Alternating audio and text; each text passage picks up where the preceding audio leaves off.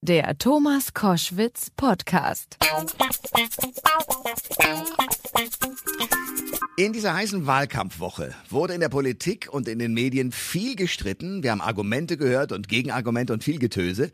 Nur in einem Punkt waren sich plötzlich alle einig, dass dieses Land mit dem Tod von Marcel Reich-Ranitzky einen außergewöhnlichen Menschen verloren hat. Dazu spreche ich bei Koschwitz zum Wochenende jetzt mit dem Herausgeber der FAZ, Dr. Frank Schirmacher. Guten Tag, Herr Schirmacher. Ja, guten Tag, Herr Koschwitz.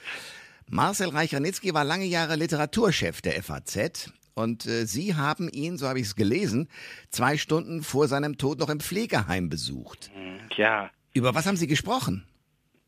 Naja, ich, ich muss erst mal sagen, weil das ist ja dann doch schon. Äh, ich, der, ich wollte eigentlich um vier hin, aber ich bin zwei Stunden früher gefahren, aus welchen Gründen auch immer. Oh. Und äh, dann, man konnte nicht mehr viel mit ihm reden. Ich hatte aber ich kenne ihn ja sehr gut und äh, ich habe äh, ein Experiment dann sozusagen gemacht, dass er, dass er mit Sicherheit gut geheißen hätte. Ich hätte gesagt, Herr Reich-Ranitzky, wir brauchen Sie. Äh, der Grass hat wieder irgendwas angestellt. Der es gibt Skandale in der Literatur. Hm. Wir brauchen und da tatsächlich äh, wollte er sich gerade so nochmal aufrichten und, äh, glaube ich, mitmischen. Und wir hatten uns auch dann soweit das verabredet für den nächsten Tag und äh, das war dann halt schon sehr, sehr äh, äh stark äh, bedrückend, äh, weil in dem Moment, wo ich hier buchstäblich in die Redaktion kam, also 4 Uhr dann, als ich eigentlich hin wollte, kam die Nachricht, er ist gestorben. Hm.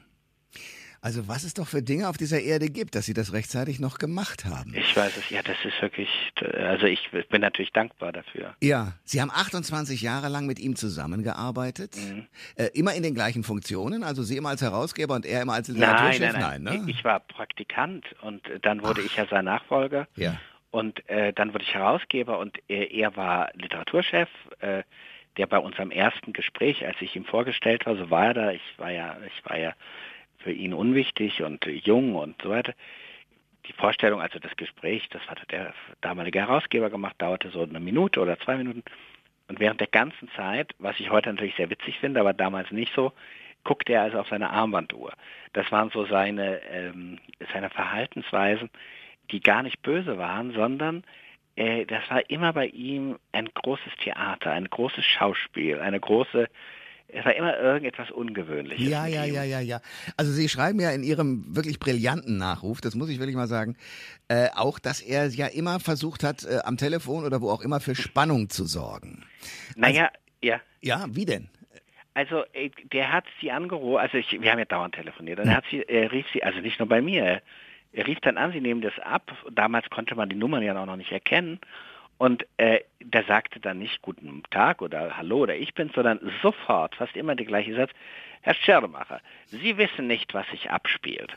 Oder ganz Deutschland diskutiert einen Skandal und Sie sind der Einzige, der nichts mitbekommen hat. Ja. Meistens verbarg sich dahinter völlige Banalitäten, aber er hatte diese, äh, dieses unglaubliche, das ist eben dieses dramatische und theatralische auch, was er hatte, aber auch äh, was sehr ernstes, weil diese, dieser Gedanke, ich muss den anderen bei der Stange halten, der kam in der Tat aus der Zeit der Verfolgung, als er sich versteckt hatte, von Polen versteckt, in einem kleinen Haus bei Warschau.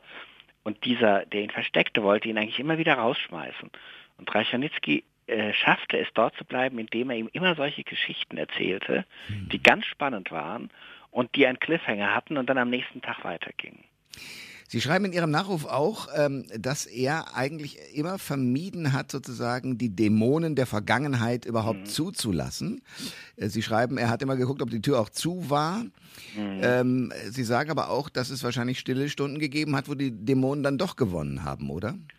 Also er, er war, er, er lebte noch bis vor kurzem lebte ja auch seine Frau, die ja das gleiche miterlebt hat wie er, äh, die also schwer traumatisiert war äh, und äh, erkennbar traumatisiert war. Und er, er, hat es wirklich, äh, er wollte darüber auch nicht reden, er hatte auch keine Sentimentalität. Er hatte überhaupt, fast überhaupt keine Sentimentalität. Äh, und äh, dennoch äh, hatte er diese, diese, man merkte das, zum Beispiel hatte er in seinem Büro einen Elektrorasierer und rasierte sich buchstäblich zwei oder dreimal am Tag. Und der Hintergrund war, dass in der Ghettozeit er ab und zu versuchte, in Warschau irgendwas zu besorgen, Nahrung oder was auch immer. Und wenn sie dort unrasiert waren, wurden sie sofort identifiziert als jemand, der wahrscheinlich aus dem Ghetto kam. Und äh, er setzte sich nie mit dem Rücken zur Tür und solche Dinge. Das heißt, es war geradezu ins Körperliche hm. übergegangen bei ihm. Und wenn politische Debatten waren, äh, wo dann Nazis wieder eine Rolle spielten oder Relativierungen äh, von Auschwitz, da merkte man das sofort. Da redete er sofort von gepackten Koffern und solchen Dingen. Tja. Der Mann war Kult. Also das gerollte R, Sie haben das ja auch gerade schon, das, das, das, kann ja jeder. Also Marcel Reich-Ranitzky ja. Äh, wusste man sofort, wie man den nachmachen muss. Seine lautstarken Lobeshymnen, seine mhm. irren Verrisse, seine Auftritte im literarischen Quartett. Woher kam diese besessene Leidenschaft für Literatur? Also das ist einerseits, glaube ich, wirklich bei ihm angeboren. Der war, der liebte das schon als kleiner Junge.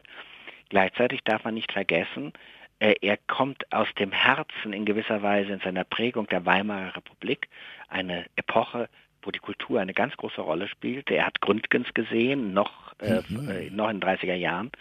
Äh, und er hat, er hat äh, die ganz große Zeit der Kultur zumindest als Kind mitbekommen. Und das hat hinzu kommt allerdings, dass er dann in der Verfolgung Literatur ihm das Leben ermöglichte. Also er hat ja, das ist ja diese unglaubliche Geschichte, dass er sogar im Zug in der Deportation von Berlin nach Warschau nur äh, Goethe las oder Balzac, dass er das im Ghetto tat, dass er sich in Bibliotheken versteckte, um zu lesen. Und damit zu überleben sozusagen. Ja, und im Kern steckt dahinter, das hat er ja oft gesagt, der berühmte Satz von Heinrich Heine, Literatur ist mein portatives Vaterland, also mein tragbares Vaterland. Ich habe kein anderes. Also im Grunde war die Literatur seine Heimat.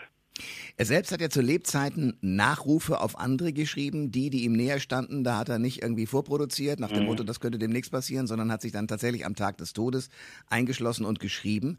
Wäre er zufrieden gewesen mit den Nachrufen, die auf seinen eigenen Tod jetzt zu hören und zu lesen waren? Ja, ich habe mich das auch gefragt. Also er wäre auf alle Fälle äh, äh, zufrieden gewesen, dass das überall auf Seite 1 ist. Äh, dass der Bundespräsident sich äußert, auch das, was wir geschrieben haben. Ich glaube, was er leicht kritisieren würde, ist, dass in wenigen Tagen dann die Wahl schon wichtiger wird als er. Das würde ihm nicht so gefallen, aber er, ansonsten wäre er überglücklich. Ähm, die Literatur lebt gerade dazu, äh, davon, dass, äh, geradezu davon, dass äh, man über den Tod und über den Sinn des Lebens mhm. und den Übergang vom Leben in den Tod nachdenkt.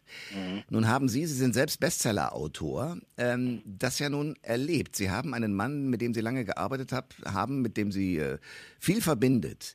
Sie haben ihn gerade noch lebend erlebt und dann sozusagen gehört, er ist tot. Dieser Übergang, wie ist das für Sie? Also ich glaube, man darf sich da nichts vormachen. Äh, äh, Literatur ist kein, äh, es gibt da nie Entwarnung. Literatur ist nicht die Medizin, um sterben zu lernen oder sich damit zu versöhnen. Im Gegenteil, Literatur ist in sich im Grunde ein ständiger Protest dagegen. Und den hatte auch Marcel Reich-Ranitzky. Das heißt, ich glaube, wenn man wirklich den Toten ähm, sozusagen Gerechtigkeit widerfahren will, dann muss man sagen, sie sind jetzt nicht mehr da und wir müssen alles dafür tun, eben äh, diese Erinnerung nicht abzuheften in Archive, sondern lebendig zu halten. Und das ist gerade bei ihm so wichtig, weil er war der Zeitzeuge. Neben allem anderen war er das Band, das uns doch verband mit der Zeit, die er noch erlebt hat.